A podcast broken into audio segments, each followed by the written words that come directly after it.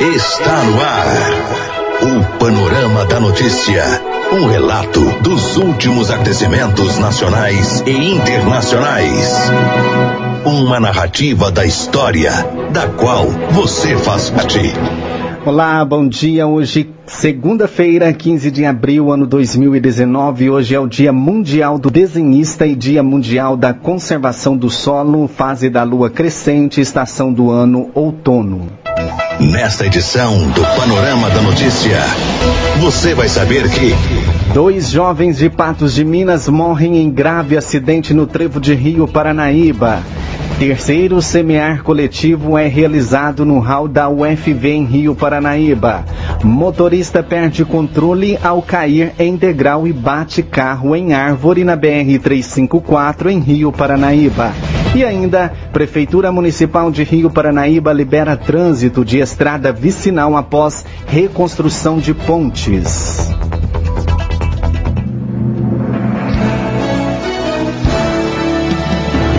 Panorama da Notícia.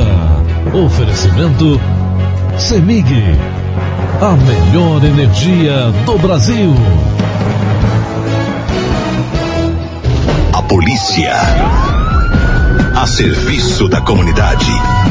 E a Polícia Militar de Lagoa Formosa prendeu na manhã deste domingo dois rapazes suspeitos de trafegar em um veículo Chevrolet Onix pelas ruas da cidade sob efeito de álcool e drogas e ainda praticando direção perigosa. A abordagem ocorreu na Avenida Brasil, no bairro Novo Horizonte, após a PM deparar com um automóvel na Praça Nossa Senhora da Piedade, onde dois indivíduos transitavam no carro pela região central da cidade, fazendo uso de bebida alcoólica, sendo que o condutor ainda dirigia em zigue-zague pela via. De acordo com o boletim de ocorrência, no momento que o motorista Lucas Fernandes de Carvalho, 24 anos, que conduzia o carro de forma que colo colocava a vida de pedestres e dos próprios ocupantes do carro em risco, ao deparar com a viatura, evadiu em alta velocidade. Em seguida, os militares receberam várias ligações que Lucas e o passageiro José Maria de Almeida Neto, 26 anos, estariam percorrendo a cidade em alta velocidade com latas de cerveja nas mãos e que eles passavam perto das pessoas e gritavam para os transuentes se eles queriam maconha. Em seguida, os militares localizaram o veículo e abordaram os, sendo que o motorista segurava uma lata de cerveja. No bolso do jovem foi localizado um tablete de maconha e 402 reais em dinheiro. Já dentro do carro foram prendidas várias latas de cerveja. Em conversa com o condutor do automóvel, ele dizia que a droga era de seu colega, mas acabava entrando em, em, contradições. Enquanto realizavam as abordagens, compareceu ao local uma testemunha que relatou que o suspeito José Maria estaria também lhe importunando em seu local de trabalho. Enquanto aguardavam a confecção do REDS do pelotão da PM em Lagoa Formosa, o suspeito tentavam incriminar um ao outro sobre quem era o proprietário do dinheiro e da droga. Em seguida, eles foram levados para a delegacia de polícia e entregues ao delegado de plantão na cidade de Patos de Minas. O automóvel cor branca foi apreendido. O motorista Lucas também estava dirigindo sem CNH, sendo que o documento dele estava com mais de um mês de vencimento. Vamos saber como está o tempo. E depois de um fim de semana nublado e chuvas de fraca intensidade, a semana começa com um registro de baixas temperaturas. O tempo deve continuar fechado com pancadas de chuvas à tarde e à noite. Em Rio Paranaíba, as temperaturas deverão variar entre 18 graus de mínima e 27 graus de máxima. A umidade relativa do ar deve chegar aos 100% nesta segunda-feira. Na cidade de Carmo do Paranaíba, a máxima deve ser de 28 graus graus e 26 graus em Matutina. O panorama da notícia a seu serviço. A Prefeitura de Rio Paranaíba, através da Secretaria Municipal de Infraestrutura, Transporte e Obras e da Secretaria de Desenvolvimento Urbano, liberou o trânsito na estrada do João Teeiro. Segundo as informações da Assessoria da Comunicação, foram reconstruídas uma ponte de estrutura mista, construída uma ponte de tubo e dois mata-burros que irão facilitar o escoamento da produção e o transporte dos alunos até as escolas. Também foi realizado o cascalhamento da estrada do entrocamento do PADAP até a MG 230, oferecendo assim mais trafegabilidade aos usuários e produtores da região.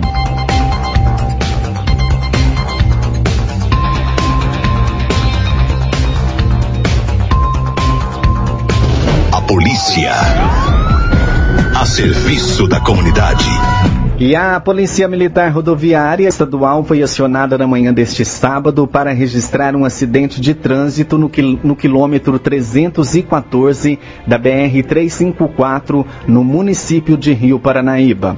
O motorista Hernani Lopes Possato, de 35 anos, de um Suzuki SX4 de cor preta, placas de Rio Paranaíba, disse para os militares que chovia no momento do acidente e que em certo momento um dos pneus caiu no degrau entre a pista e o acostamento, vindo a perder o controle. Desgovernado, o carro rodou, é, saiu da pista e bateu em uma árvore. Apesar dos danos na lateral esquerda e na quebra do para-brisa traseiro, o motorista e o passageiro, que eram seus pais, não sofreram nenhum ferimento. Os militares tiveram que interditar a pista por alguns minutos para o guincho fazer a retirada do carro do local. Após a remoção do veículo, o condutor, que estava com todas as documentações regulares, foi liberado. Agora 10 horas e 38 minutos, 10 e 38 aqui em Rio Paranaíba. Vamos acompanhar agora o comentário da Maria, de Maria Antônia Maciel. Hoje ela continua falando sobre a desigualdade social da in, e da importância de se resolver esse problema no Brasil. Aqui, Paranaíba FM, um comentário da escritora Maria Antônia. Bom dia, ouvintes da Rádio Paranaíba. Que a paz e a alegria estejam em seus lares. Nesta oportunidade, continuamos com o assunto da semana passada, ou seja, as desigualdades sociais. O tema é amplo e complexo, porém de necessária evidência. Muitos filósofos se ocuparam e ainda se ocupam deste tema, uma vez que a desigualdade observada na raça humana nasceu com ela. O que pode ser observado por qualquer ser humano mais atento é que o nascedouro de uma criança vai determinar quase sempre sua trajetória de vida. É o lugar geográfico onde se nasce, o momento histórico em que se nasce e a situação da família onde se nasce. Fugir destas pré-condições é um tanto difícil para o ser humano. Daí a importância crucial da interferência estatal uma vez que o país pertence ao seu povo e deve prover a este povo um mínimo de dignidade. Segundo o relatório da ONU, as principais causas da desigualdade social são a falta de acesso à educação de qualidade, política fiscal injusta, baixos salários, dificuldade de acesso aos serviços básicos como saúde, transporte, saneamento básico, existência e constante crescimento de favelas. Uma carência vivida por milhões de brasileiros é a fome. Esta, a fome, é o retrato da injustiça social existente em um país de extensão territorial, continental, produtivo e promissor. Por que a fome existe? A fome é uma realidade para milhares de pessoas no Brasil. Mais de 40 milhões não comem a necessária para uma alimentação adequada, apresentando por isso problemas de nutrição. Os números retratam que o pior período para o Brasil foi a década de 80. Neste período, 40% da população vivia em extrema pobreza. Embora esteja mais radicado em determinadas regiões, o problema da fome existe em todo o país. O Nordeste é a região do Brasil onde este problema é mais grave seguindo-se a região norte. No Maranhão, mais de 60% da população passa por dificuldades para se alimentar, em condições mínimas de sobrevivência. Segue-se Piauí, Amazonas e Pará. Em situação grave, o Acre é o estado que mais sofre com a fome. Retratando ainda a exclusão social, a fome existe em maior escala entre negros e crianças de até 4 anos. 65% dos famintos do Brasil vivem na zona rural e 35% estão na zona urbana. Num país cuja agricultura é bastante desenvolvida, é constrangedor conhecer estes números, o que se explica pelo fato de a maior parte dos produtos agrícolas brasileiros serem objeto de exportação. Plantamos para o primeiro mundo e deixamos com fome o brasileiro. Se o primeiro mundo pede soja, teremos extensas e extensas plantações de soja, deixando a diversidade de culturas pelo interesse alimentar dos países ricos. É certo que o país precisa exportar, precisa estar presente nessa balança mundial, porém é injusto viver com fome num país exporta tanta comida. Apresentar soluções também é um dilema. Afinal, o bolo é um só e as fatias são desiguais. Os estudiosos propõem algumas soluções e, dentre elas, aliar a democracia com a eficiência econômica e justiça social. Segundo Jean-Jacques Rousseau, a desigualdade tende a se acumular. Os que vêm de família modesta têm, em média, menos probabilidade de obter um nível alto de instrução. Os que possuem baixo nível de escolaridade têm menos probabilidade de chegar a um status social elevado, de exercer profissão de prestígio, de ser bem remunerado. É verdade que as desigualdades sociais são em grande parte geradas pelo jogo do mercado e do capital. Assim como é também verdade que o sistema político intervém de diversas maneiras, às vezes mais, às vezes menos, para regular, regulamentar e corrigir o funcionamento dos mercados em que se formam as remunerações materiais e simbólicas. Ou como afirma Hélio Jaguaribe em seu artigo No Limiar do Século XXI, num país com quase 210 milhões de habitantes, um terço da população dispõe de condições de educação incomparáveis às de um país europeu. Outro terço, entretanto, se situa num nível extremamente modesto, comparável aos mais pobres padrões afroasiáticos. O terço intermediário se aproxima mais do inferior que do superior.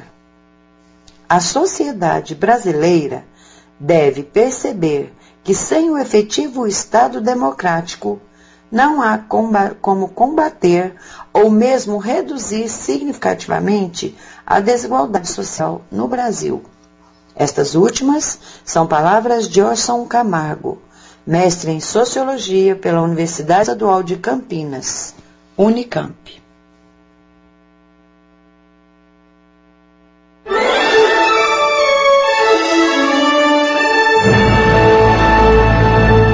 Após um pequeno intervalo, novas notícias. Dois jovens de Patos de Minas morrem em grave acidente no trevo de Rio Paranaíba. E terceiro semear coletivo é realizado no hall da UFV em Rio Paranaíba. A Rádio Paranaíba tem, tem mais amigos no ar. Retomamos para que você saiba o que está sendo notícia hoje. E na manhã deste sábado, uma colisão lateral deixou dois veículos danificados na MG 235 no município de Sangotardo. O motorista de uma caminhonete GM D20 de cor vermelha Eli Alves da Silva, 58 anos, diz que seguia na rodovia e que em certo momento parou no acostamento para fazer uma conversão para atravessar a pista. Eli disse que olhou um, no retrovisor e não visualizou nenhum outro veículo. Ao fazer a manobra foi atingido por um caminhão Iveco cor branca que seguia no mesmo sentido. Já o motorista do caminhão, José Fernando Dias, de 39 anos, disse que seguia atrás e que por estar próximo não conseguiu evitar a batida no momento que a caminhonete fez a conversão. Apesar dos danos em ambos os veículos, nenhum motorista ficou ferido. A Polícia Militar Rodoviária Estadual esteve no local e registrou a ocorrência. Os motoristas foram convidados a fazerem o teste do eti etimômetro e os dois resultados foram negativos ao uso de bebida alcoólica. Outro detalhe foi que não houve acordo entre eles sobre os danos causados nos veículos.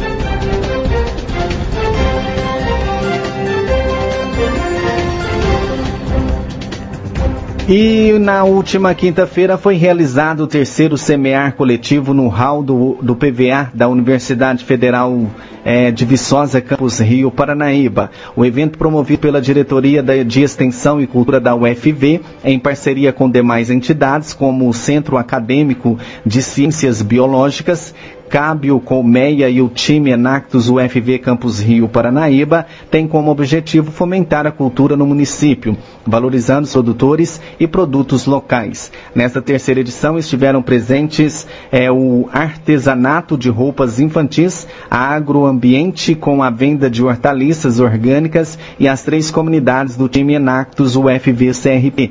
Projeto Mulheres Chaves com a venda de comidas típicas e doces deliciosos. Projeto Resíduos de valor vendendo sabão artesanal e sabão líquido e o projeto Q com a comercialização do queijo Minas artesanal e outros produtos derivados do leite.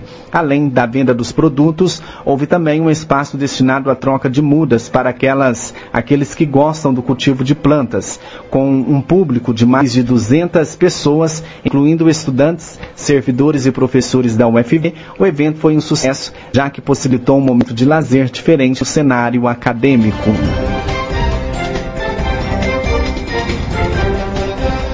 Lei que pune com mais severidade motorista alcoolizados completa um ano sem grandes impactos. Nesta semana, a mudança na lei de trânsito, que trouxe mais rigor em punições para motoristas que beberem sob o efeito de álcool, completa um ano. A ideia da nova legislação era atuar de forma preventiva e garantir a redução nesse tipo de crime. Os dados, pelo menos na capital, ainda não mostram transformações nesse sentido.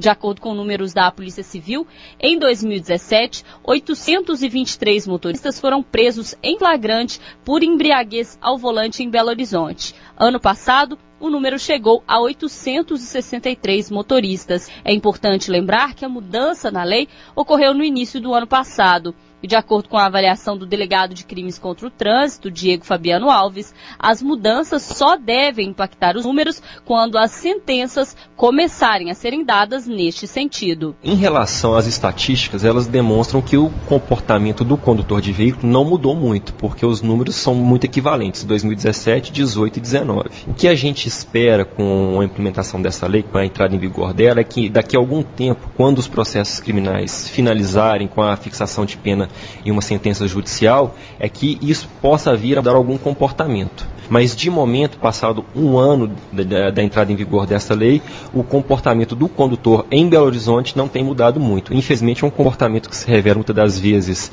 agressivo, imprudente e muito desmedido em relação à segurança das pessoas. Para o advogado membro do Instituto dos Advogados de Minas Gerais, Rodrigo Bedran, além de leis mais rigorosas, é também preciso investir em campanhas preventivas que atuem na mudança de cultura da população. Além de tornar a pena mais severa, também deve ser feita uma análise um pouco mais abrangente para que consiga pulverizar a informação para levar esta informação para todos os meios sociais, para todos da sociedade, para todo o povo e tentar mudar essa mentalidade, que é o mais importante. Eu acho que essas campanhas elas são essenciais, mesmo porque não tenho dúvida de que é, prevenir é muito melhor que remediar. Repórter Alessandra Mendes.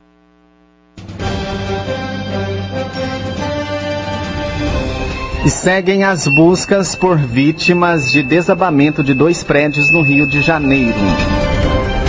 Os militares do Corpo de Bombeiros entraram no quarto dia de buscas por sobreviventes no local onde dois prédios desabaram na comunidade da Muzema, na zona oeste do Rio de Janeiro. Até o momento, 18 pessoas foram retiradas do local, sendo 10 mortos e 8 feridos. Até o momento, 18 pessoas foram retiradas do local, sendo 8 feridas e 10 mortas. No final da última noite, os bombeiros encontraram o corpo de um homem ainda não identificado. As fortes chuvas que caíram na região dificultaram o trabalho de buscas, que, segundo a corporação, só será encerrado quando todas as 14 pessoas desaparecidas forem encontradas. Pelo menos 100 militares atuam na operação, com o apoio de cães farejadores, drone, helicópteros, ambulâncias e veículos de recolhimento de cadáveres. O enterro da primeira vítima também ocorreu ontem. O pastor Cláudio Rodrigues, de 40 anos, foi sepultado no cemitério do Pechincha, na mesma região. Durante a cerimônia, vizinhos lembraram o papel dele como líder comunitário e afirmaram que ele morreu protegendo a filha, Clara, de 10 anos, que sobreviveu à tragédia. Do Rio de Janeiro, Jonathan Ferreira. E repercute a tramitação da reforma da Previdência no Congresso Nacional. CCJ volta a debater hoje, às duas da tarde, a reforma da Previdência. Deputados governistas articulam para que o parecer do relator do texto, deputado delegado Marcelo Freitas, do PSL de Minas Gerais, comece a ser discutido na reunião desta segunda para antecipar a votação da proposta. Inicialmente, a data prevista era quarta-feira, dia 17, mas parlamentares da base querem que a votação já ocorra amanhã. que dois jovens de 26 e 27 anos morreram em um grave acidente no trevo de Rio Paranaíba na noite deste domingo. O acidente ainda deixou cinco pessoas feridas. Segundo as primeiras informações da Polícia Militar, Aislan Mendes Martins, de 26 anos, e Leandro Silva Lima retornavam do clássico entre Cruzeiro e Atlético em Belo Horizonte quando foram atingidos frontalmente por um Fiat Palio de cor vermelha no quilômetro 314 em Rio Paranaíba. Ainda de acordo com as informações, o condutor do Palio com placas de São Gotardo não conseguiu fazer todo o percurso do trevo e acabou perdendo o controle direcional vindo a atravessar o canteiro e bater de frente com o veículo dos jovens. Com o impacto da batida, o carro parou fora da pista de rolamento e os dois jovens que são de Patos de Minas morreram no local. As vítimas foram socorridas por ambulâncias de Rio Paranaíba até o Hospital Municipal. E mais da metade da bancada mineira no Congresso é favorável ao pacto anticrime, o pacote anticrime de Mouro.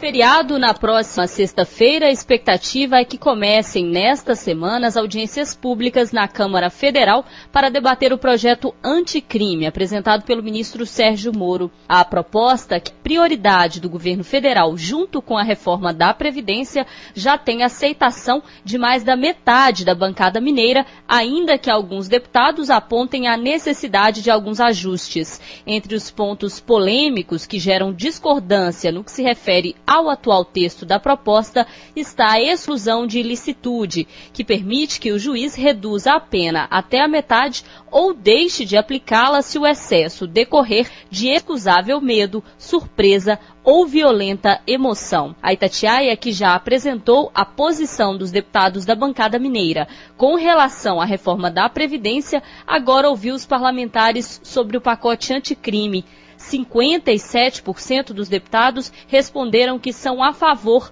ou a favor com ressalvas do projeto apresentado por Moro. 19% dos deputados se posicionaram contra a proposta, muitos usando a exclusão de licitude como uma das justificativas. Dos 53 deputados mineiros, 24% ainda podem pesar para algum dos lados. 11% se dizem assumidamente indefinidos e outros 13% não responderam ou não foram localizados. Se posicionaram a favor do projeto anticrime 21 deputados. Com eles, Ale Silva, do PSL, André Janones, do Avante, Bilac Pinto, do DEM, Cabo Júnior Amaral, do PSL, Charles Evangelista, do PSL, Degado Marcelo Freitas, do PSL, Dimas Fabiano, do PP, Domingos Sávio, do PSDB, Dr. Frederico, do Patriota, Eduardo Barbosa, do PSDB, Enéas Reis, do PSL,